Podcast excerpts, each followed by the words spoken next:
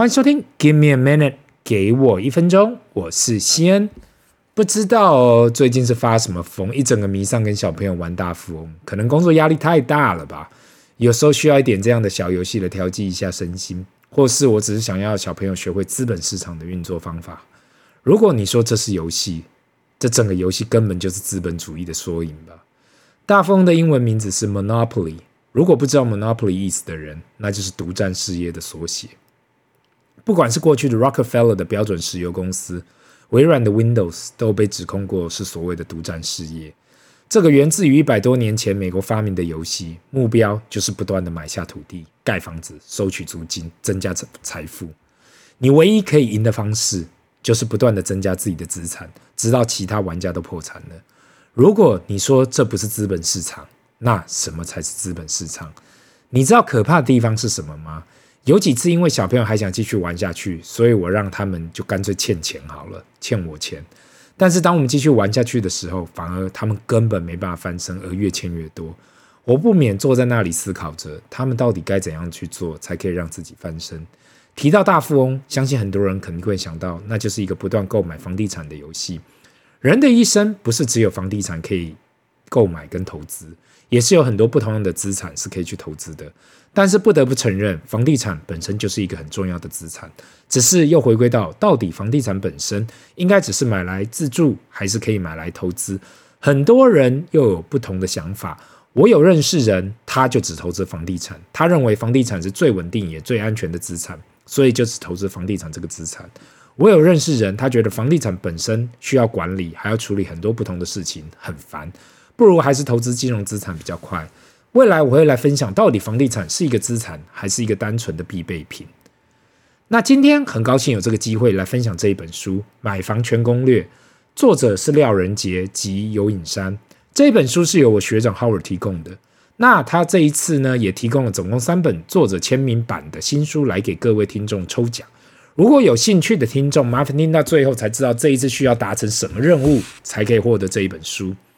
先快速介绍一下作者好了，廖仁杰教授目前为私立中原大学国贸系兼任助理教授。因为过去不仅仅有做出这方面的学术研究，又到各个机关团体去做演讲。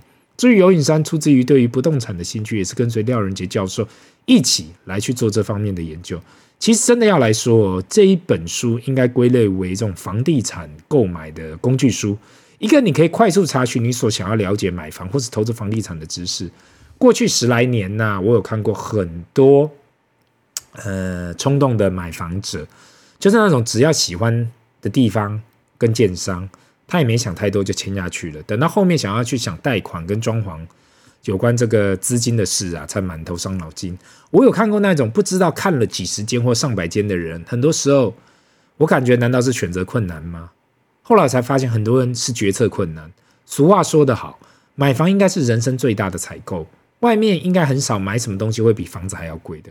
是，除非你是超级富豪要去买私人飞机，不然绝大部分的人呐、对绝大部分的人，房子应该是一辈子最大的决定。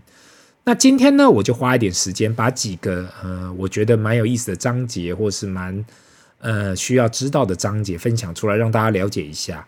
如果要在台湾这个市场买房子或是投资房子啊。这些资料应该可以帮助到您。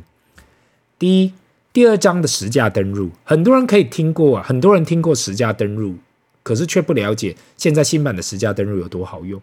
过去的实价登录可以查得到资讯，只能到同一条街上，但路上每个社区或是门牌到楼层都不清楚。现在新版的实价登录啊，可是可以一路看到那一户的正确地址的实际成交价格。如果二等亲或特殊交易都会写得清清楚楚，因此如果你特别对哪一户呢，或者同个社区类似格局的房子有兴趣，其实现在的目前的实价登录会是一个强而有力的工具。另外呢，现在的预售屋的实价登录也一起上传了。如果你是这一两年有去看预售屋的，肯定会发现现在大家代销啊都很少折扣了，价格也非常透明。毕竟现在任何的价格啊。任何如果成交后的价格，在下一个月都需要批量上传。我相信没有一个人呐、呃，想要当盘子嘛。我们都不一定要买到最最最便宜的那个人，但是我们也不想要当盘子的那个人。这就跟如同我上个礼拜去换汽车轮胎一样嘛。目前台湾换轮胎价格还是不透明嘛，所以每次去换都会担心，如果没去比价，会不会被厂商贵了？那如果每这个厂商价格都非常的透明，就大家就不会害怕被当盘子。只是因为现在价格不透明，使得大家都会怕自己是不是买贵。那过去大家都会说嘛，货比三家不吃亏。因此，现在的实价登录啊，慢慢就是有朝国外的方向进行，就是把那个价格变得非常的透明，使得你知道每一间房子什么时候成交，什么什么价格都是非常的确确定。那或许或许啦，也有作假的可能性，但是我相信那样子的几率已经越来越少了。这但这只是我的猜测，不一定是事实。那第二呢，在第五章里头，预售屋、新成屋、中古屋，在这一节章节里面呢、提供了不少给新手买房的资讯。如果你对于买房都还是个新手，这一章节里面提供的资料啊，可给你一个大方向，有关不同的产品。如果你对于房地产还不是很熟悉的听众，里面有一段提供了怕买贵的人的价格计算法，从速算法到进阶估算，很多其实都是业界会使用的方式，但是我还是要讲嘛。毕竟不动产的供需跟金融市场还是有所差异。今天即使你找到了合理的价格，但是每个房子都长得不一样，从面向、地点、楼层、材质、建商，所以变成说啊，很多所谓的计算都不可能是黑与白的。我只能说，在这个所谓的计算里头，会给你一个基础来去参考，到底价格啊应该或是大概会在哪里。特别是因为不动产的交易不是每天在发生。所以，如果你说要买到最便宜的价格，或是最划算的价位，可能要随时修改自己的想法。那第七章呢？房贷方案应该怎样选择？有关这一章啊，我觉得算是很实用了，给各位一个简单介绍各种不同的房贷。另外一点，我觉得最重要的就是，如果你找到了不同的金融机构啊，怎样去寻找最适合你的房贷？有买房经验的人应该会发现，不同的金融机构对于不同的案子、不同的社区都有不同的看法。那你的专员可能会提供一个方案给你，你当然可以到处去看看其他的金融机构的的方案嘛。如果大家条件都一样，那当然就选择最便宜的方案。在这里，便宜的意思是同样年份利息付的最少的。但问题就出在这个 but，每个金融机构愿意承做的放款成数，很多时候也许不同，跟利率不同的情况下。该怎样去争取？这些都是一些眉角去学习克服的。那这本书也有提供一些你可以去参考的案例跟方式。那分享一下我过去的经验嘛，在台湾公股银行跟私人银行里头都有不同的放款条件，特别是很多银行啊，很注重是否有过去往来的经验。毕竟现在台湾都要走 KYC，Know Your Customer。所以今天如果你走入一个陌生没往来的银行，突然说我要跟对方说我要贷款。对方通常也是会去再了解一下你的一切。很多时候呢，我都会跟周遭的人讲，如果你有要买房的意愿，可以先跟你的往来银行接洽，大概了解一下自己有多少本金，跟银行愿意放贷给你。在你没有找到标的前呢，是没有办法给你确切的数字，但是很多时候多多少少可以给你一个大概啦。对我来讲呢，因为房地产的金额都是庞大，所以先把这一块处理好。因为我过去看过很多人呢。以为自己可以贷到很多，或是以为自己想买的这间房子，自己的银行会放款给他很多，但是金融机构去估价的时候却达不到。毕竟我们所谓的放款的成数是金融机构去估价的估价的金额的成数啊，不是你的成交价的八成，或是九成，或是七成五。所以很多时候呢，你要先去了解这一块。其实这些都是前期作业，每个人都可以先去了解的。以上就是我过去的经验。那第四点，第十一章呢？财政部的房地合一二点零如何影响房市？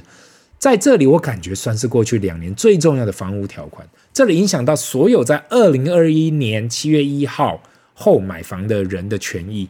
大家听过房地合一条款？在二零一六年呢、一月一号。以前台湾在不动产上面，只有在房屋赚钱需要缴税，土地交易只要付出土地增值税，那就是为什么会有那么多的台湾人愿意投资房地产。毕竟因为低的地价税、房屋税跟几乎不用付出所得税的情况下，让房地产变成一个炒作的商品。那台湾的政府在二零一六年一月一日开始实施房地合一税后啊，这个是房地合一一点零，渐渐的把短线炒作减少，变相使得人需要长期投资不动产。任何的短线交易利润是需要被课税的，就是所谓的资本利得税，而且也从过去的财产交易所得税变成真的实际要课房屋的资本利得。因此，房地合一是需要被重视的。如果你只是单单的想要购买自己的房子，那其实对你关系不大，因为你可能会长期持有，也许十年、二十年，或是 forever。但如果你是有换房的需求，这书也有介绍到，如果你是二零一零年后才买的房，要怎样才可以让你又换房又不用缴到税？那其实呢，今天分享的这一本《买房全攻略》。是一本给大家入门跟介绍有关房地产的书。当然，房地产这份学问是很深奥的。不管你是想要去购买自己的自住房，还是准备要投入不动产的投资，至少让自己先对房地产有最基本的常识。我过去所说的，这世界就是懂的人骗不懂的人。任何的学习都可以让自己减少缴学费的机会。如果你想要进入房地产的世界，那就一定要学习，然后去实做。在最后呢，这边我再分享一段我最近领悟的人生公式啊，我我就是很想要分享给大家听。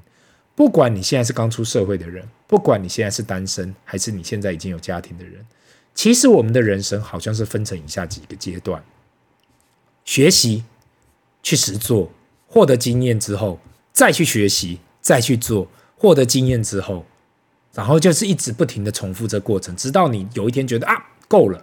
我不需要再去做了，那我可能就是退休了，或是怎么样。那我让大家好好的想一想，是否我们的人生就是这样？今天的最后呢，我们来到听众抽奖的时刻。这一集我们准备来抽出三本《买房全攻略》的新书，都是有作者签名的。只要你回答以下的问题，就有办就有机会参加抽奖。那问题就是，请问大家哦。房地合一二点零是从哪一年几月几号开始实施的呢？刚刚在 Podcast 里面有提到这讯息。如果你知道答案，麻烦留言。不管你留在哪个平台，小编都会去把它给找出来的。所以不管你是在哪个平台收听，给我一分钟，麻烦留言，小编会去把你都纳入这一次的抽奖。今天的分享就到这里，让我们进入 Q&A 的时间。第一个问题。你好，上个礼拜听了你所讲的选择大于努力这一集，真的有打中我。我大概年纪跟你差不多，也是有家庭。过去二十年的工作让我深刻感受到，人的一生有很多选择，或许努力跟运气都有很大的成分在。但是当下真的没有人可以知道到底选对还是选错，所以有时候或许也是运气好选对了，有时候也许是因为努力才产生出那个运气。目前呢，我现在感觉我面临中年危机，对于工作跟未来实在很迷茫。上有老，下有小，想到总是要撑到小孩长大吧。西恩，请问你有什么建议吗？那感谢这位听众的问题哦。那你问到的中年危机，我想这是任何男人都会碰到的吧。我大概几年前也是有这样的压力。当你上有老，下有小，压力压在你身上的时候，好像变得动弹不得。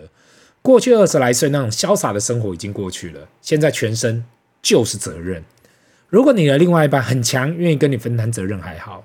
就怕他不是，那你真的就要全神贯注了。我能给你的唯一建议就是，不要再迷茫了，不用再去烦恼了，因为到了中年男人，只剩下一件事要做，那就是拼命的赚钱，把生活过好。其他的东西不用去管，不用担心你同学怎样，你同事怎么样，你的兄弟姐妹怎样，那都不关你的事了。我上一集说过嘛，天上的事不是你管，他人的事不归你管，只要把自己的事情管好，把自己逼到没有后路。往前冲吧！当你想通了这一点，你就知道中年危机一点都不可怕。希望以上可以帮助到你。这里是 Give me a minute，给我一分钟，我们下次见，拜。